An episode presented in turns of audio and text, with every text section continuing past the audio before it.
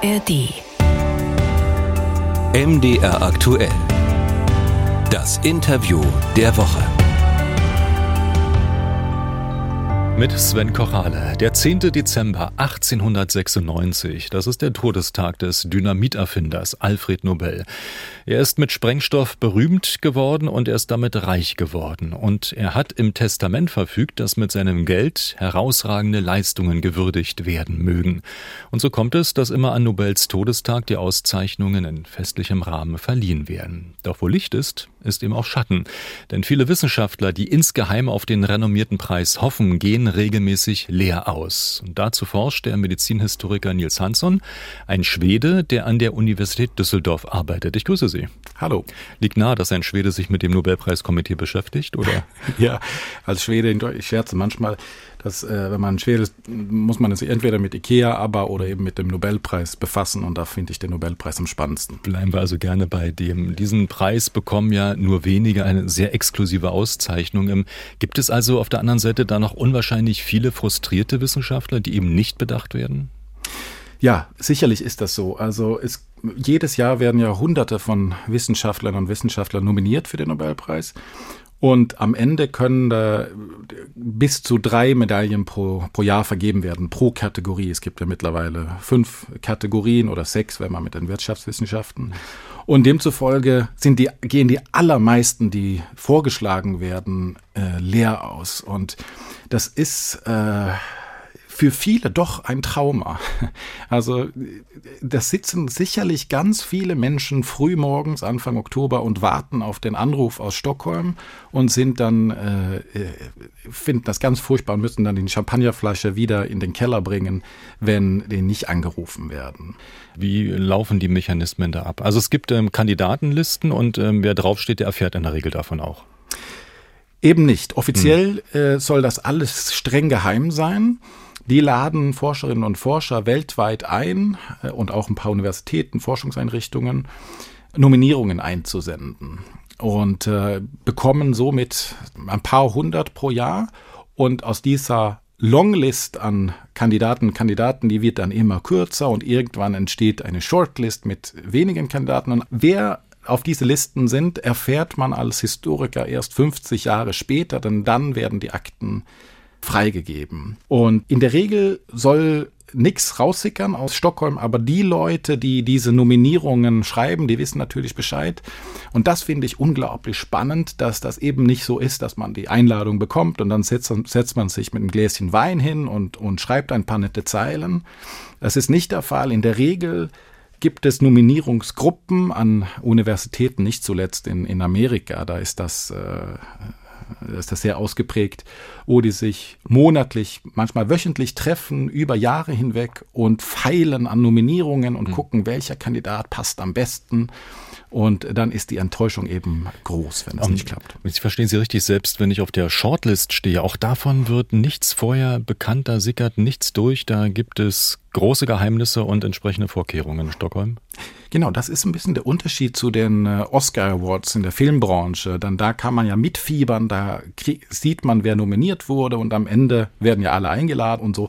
Das ist nicht der Fall beim Nobelpreis, da ist alles streng geheim kann man eben dann sehen in den Akten, kann man bis in die 70er Jahre jetzt gucken, gibt es sehr viele Kandidaten und Kandidaten, die als preiswürdig gelten, aber da es eben nur drei Medaillen gibt, wird dann am letzten Tag wirklich entschieden, bevor man dann anruft, wer, wer dabei rauskommt. Und die anderen wissen nicht so richtig, ob mhm. die auf der Shotlist waren. Sie gucken sich nun regelmäßig diese Akten, die da freigegeben werden nach 50 Jahren an. Ähm, wie muss ich mir Ihre Forschung vorstellen? Also kriegen Sie da was zugeschickt, ähm, fahren Sie nach Stockholm und dann gehen Sie in einen separaten Raum und können ein bisschen blättern?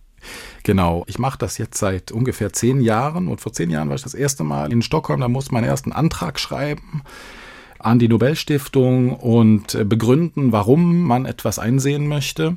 Und ich glaube, die waren vielleicht ein bisschen perplex. Die haben damals nichts gesagt, aber ich habe mich damals und heute auch nicht bisher für die Laureaten mich interessiert. Die allermeisten schreiben ja über die, die Alexander Fleming, der das Penicillin entdeckt hat, oder, oder Röntgen mit den Röntgenstrahlen, all diese Ikone in der Medizin und in den Naturwissenschaften.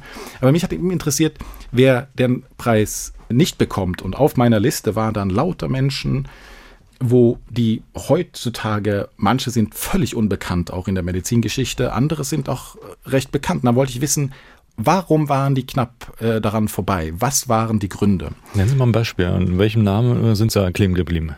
Ja, also ich habe versucht, ein paar Kategorien zu machen, woran es dann scheitert. Und die Gutachten, ähm, die das Nobelkomitee verfasst, Gutachten über einzelne Kandidaten und Kandidaten, die dann in die engere Auswahl kommen. Und dann kann man sehen, also ein klassischer Ablehnungsgrund ist zum Beispiel, wenn der Kandidat als zu Mainstream gilt. Wenn man in einem Forschungsbereich tätig ist, wo es so tausend andere herausragende Forscherinnen und Forscher gibt, da kann das Komitee sich eben nicht entscheiden. Ein Beispiel dafür ist oder war die Herzchirurgie in den 40er, 50er, vielleicht auch 60er Jahren.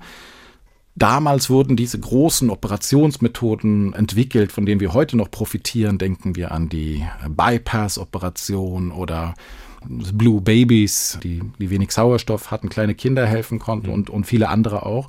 Herztransplantation da finde ich super spannend, diese Gutachten zu lesen, weil die Gutachter sind dann begeistert von den Entdeckungen an sich, aber am Ende schreiben die unmöglich zwei bis drei Leute aus diesem Pool von herausragenden mhm. Forschern. Da gibt einfach zu viele preiswürdige Forscher und zu wenig Medaillen. Richtig gerecht klingt das dann auch nicht. Oder muss man sich als Wissenschaftler, wenn man sich mit dem Gedanken trägt, irgendwann mal ganz berühmt zu werden, den Nobelpreis gewinnen zu wollen, dann muss man sich eine Nische suchen, die keiner kennt. Genau, aber auch das kann ein Problem sein. Also ich sehe immer wieder in den Akten, wenn man als zu visionär gilt, da hat man auch manchmal schlechte Chancen. Wenn die Scientific Community, wenn die wissenschaftliche Welt sozusagen nicht so richtig versteht, was das Tolle an einer Entdeckung ist. Um ein Beispiel zu nennen, den Namen kennt kein Mensch mehr, aber Themistokles Gluck war ein Orthopäde um die Jahrhundertwende, um 1900. Und der hat Experimente gemacht mit künstlichen Gelenken. Die Scientific Community konnte er aber nie richtig überzeugen, war auch in der Praxis ein bisschen schwierig. Und erst viele Jahrzehnte später äh, wurde das so ein bisschen die Flagship-Operation des äh, 20. Jahrhunderts. Ja, künstliche äh, Gelenke sind jetzt Normalfall halt, ja. Genau. Aber zu dem Zeitpunkt galt er vielleicht als zu visionär. Ein anderer gehört auch zu meinen Favoriten, äh, nicht jetzt, weil er Schwede war, der ist zufällig Schwede, aber Gustav Zander ist auch ein Name, den kaum ein Mensch kennt. Aber wenn man in die Aktenquellen geht, auch in deutschen Zeitungen war oft die Rede von Zandern um 1900 bis 1920. Und damit gemeint war, dass man ins Fitnessstudio geht. Denn Gustav Zander, der hat um die 60 Fitnessmaschinen konstruiert und ist dann rumgefahren äh, rund um die Welt und hat dann sogar Zander-Institute. Und wenn man Bilder von denen heutzutage sieht, dann erinnern die doch sehr an ganz moderne Fitnessstudios. Auch Gustav Zander wurde für den Nobelpreis nominiert, mitten im Ersten Weltkrieg.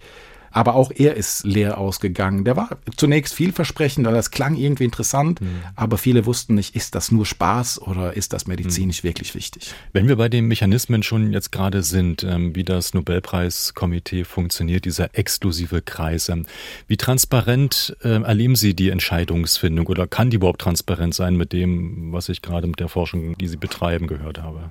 Ja, kürzlich war ich in einem, einer Radiodebatte mit dem Nobelkomitee und mit dem Chef der Nobelstiftung, wo ich versucht habe, mehr zuvor, ich kann wenig fordern, aber ich habe Vorschlag gemacht, äh, wie man das noch transparenter hätte machen können, das ganze Prozedere.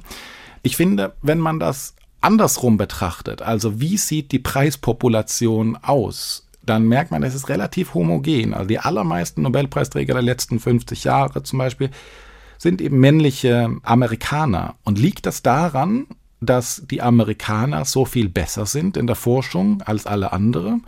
Oder kann es auch andere Gründe haben? Ich bin ja, das ist manchmal ein bisschen provokant formuliert, aber ich glaube es wirklich, dass um einen Nobelpreis zu bekommen, muss man zwar was Großartiges geleistet haben, aber das ist nur die halbe Miete. Genauso wichtig ist, dass ein großes Netzwerk um sich herum zu haben, die also die hartnäckig bleibt und immer wieder Nominierungen einreicht und nicht aufgibt. Und man muss ein Mann sein offenbar und in den USA seine Studien betreiben.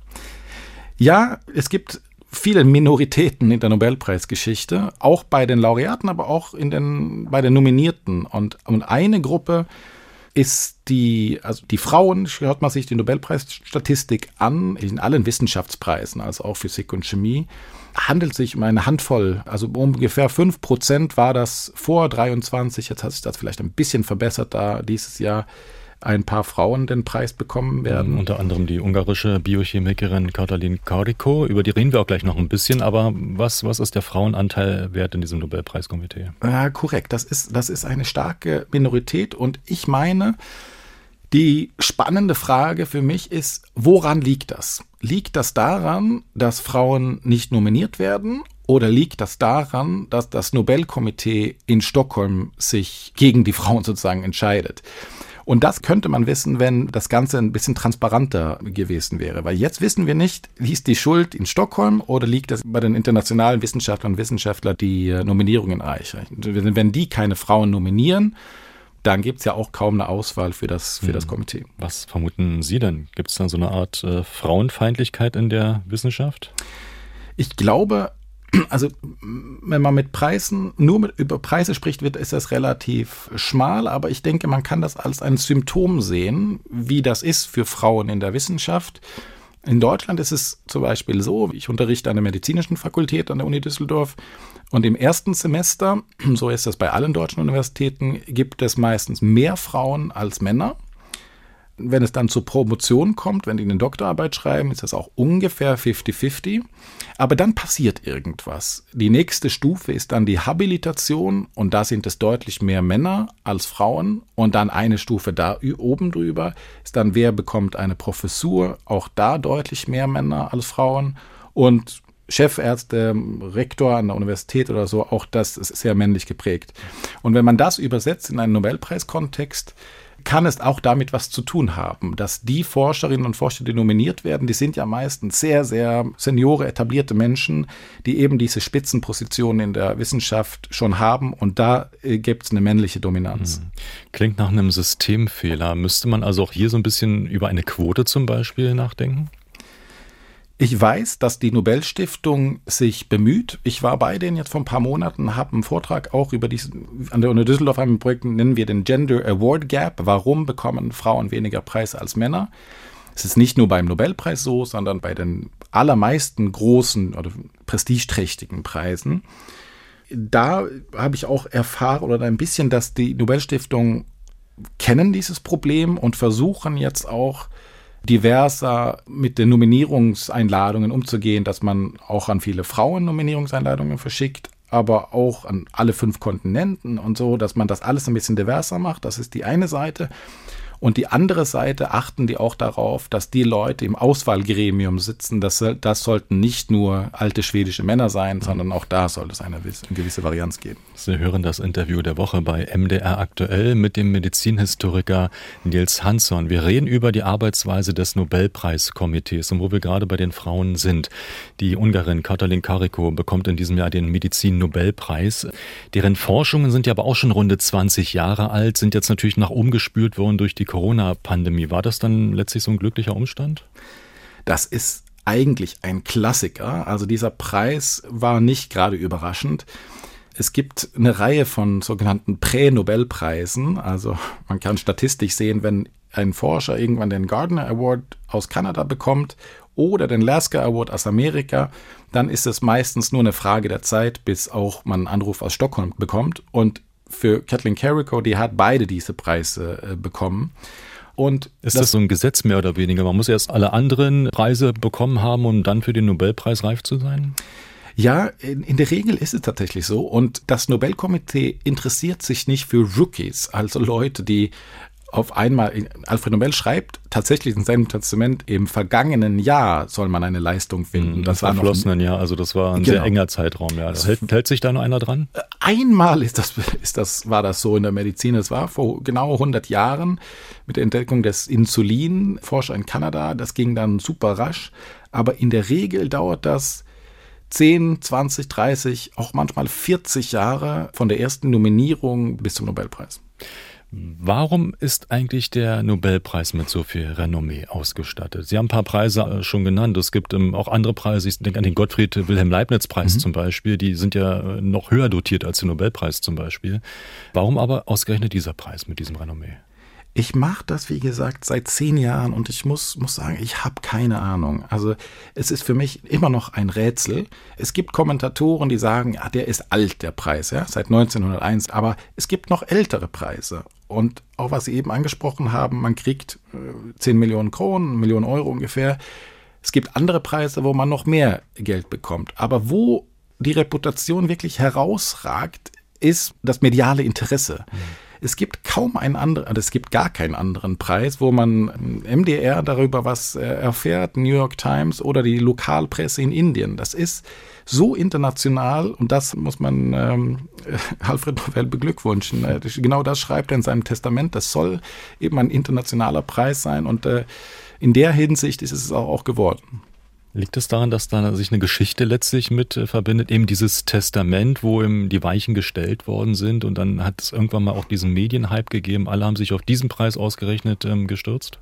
Ja, ich glaube, da ist vielleicht was dran, so eine Art Schneeballeffekt. Auf Schwedisch gibt es den, den Ausdruck das selbstspielende Klavier.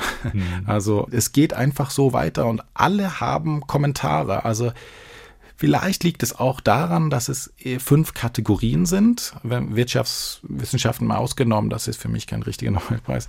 Aber warum nicht? weil, weil er der viel später kam und da, darüber ist auch nicht die Rede im Testament. Mhm. Aber es gibt in allen Ländern eben, also vor allem, glaube ich, zum Friedensnobelpreis, der auch hochpolitisch ist, oder zum Literaturpreis, gibt es Meinungen von ganz vielen und davon profitiert wiederum die Reputation des Preises, denn alle reden darüber. Der Nobelpreis ist überall. Mhm. Wenn wir mit dem Wissenschaftsbereich bleiben, müssen da alle anderen Preise in der Forschung zwangsläufig verblassen oder wird es in der Wissenschaftswelt ganz anders gewertet?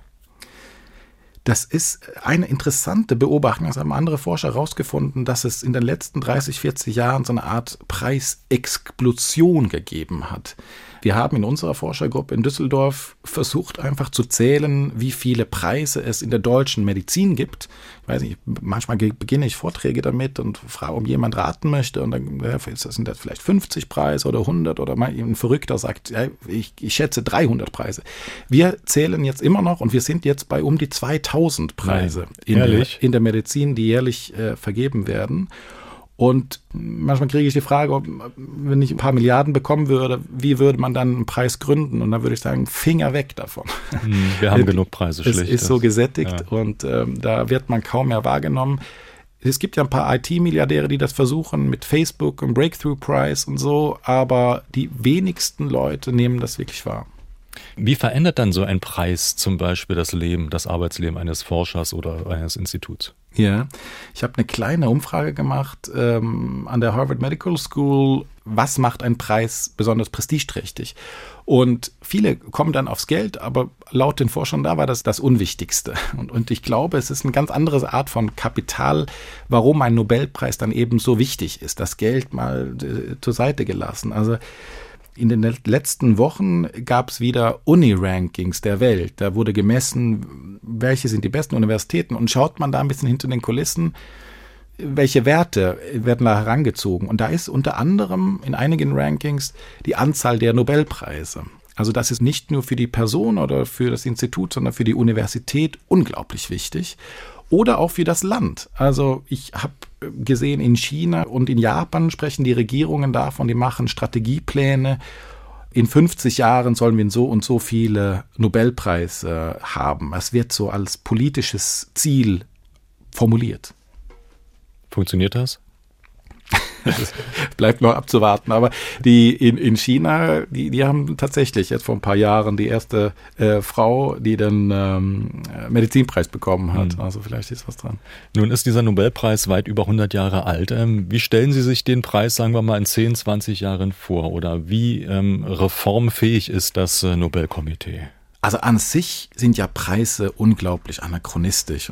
Also, dass man heute 2023 sich dafür entscheidet, eine Person oder, oder drei meinetwegen für eine Forschung dann auszuzeichnen, ist an sich verrückt. Denn wir wissen, Forschung wird gemacht in riesigen Teams, ähm, Tausenden von Leuten, internationale Kooperationen, interdisziplinär. Da ist es eigentlich unmöglich, ein, zwei, drei Personen da zu finden. Und diese Kritik ist berechtigt. Und gleichzeitig finde ich, dass Preise unglaublich wichtig und attraktiv sind. Nicht nur für die Forscherinnen und Forscher, die den auch bekommen, sondern auch für die Wissenschaftskommunikation. Es gibt nichts, finde ich, was so ja, sagen wir, sexy, wie man Wissenschaft vermitteln kann. Also wenn jemand hier ein großartiges Paper in Nature oder Science oder so schreibt, da applaudieren die engsten Kollegen und so und vielleicht noch ein paar andere. Aber wenn jemand einen riesen Preis bekommt, dann ist das ein Gesprächsstoff äh, nicht nur unter den Wissenschaftlern, sondern auch in der mhm. Öffentlichkeit. Und man schafft somit auch Vorbilder, meine ich. Also Kathleen Carrico, die geht ja jetzt durch die Presse und hat jetzt auch eine Biografie geschrieben und kann dann junge Menschen, auch junge Frauen inspirieren. Ist das auch ein Plädoyer dafür, dass sich eigentlich nichts ändern sollte an der Art und Weise, wie die Nobelpreise vergeben werden? Also mit all der Geheimnistuerei? Ich bin ja immer für mehr Transparenz, vor allem, weil, aber ich habe da, ich bin ja, bin ja da befangen, weil ich gerne an diese Akten möchte. Aber ich glaube, das Nobelkomitee war ja bis heute recht konservativ und am Ende des Tages war das vielleicht auch eine ganz schlaue Strategie. Denn ähm, ich wüsste nicht, wie man den gut reformieren könnte, diesen Preis, denn die machen doch ganz viel richtig sagt der Medizinhistoriker Nils Hansson. Dankeschön für das Gespräch. Vielen Dank.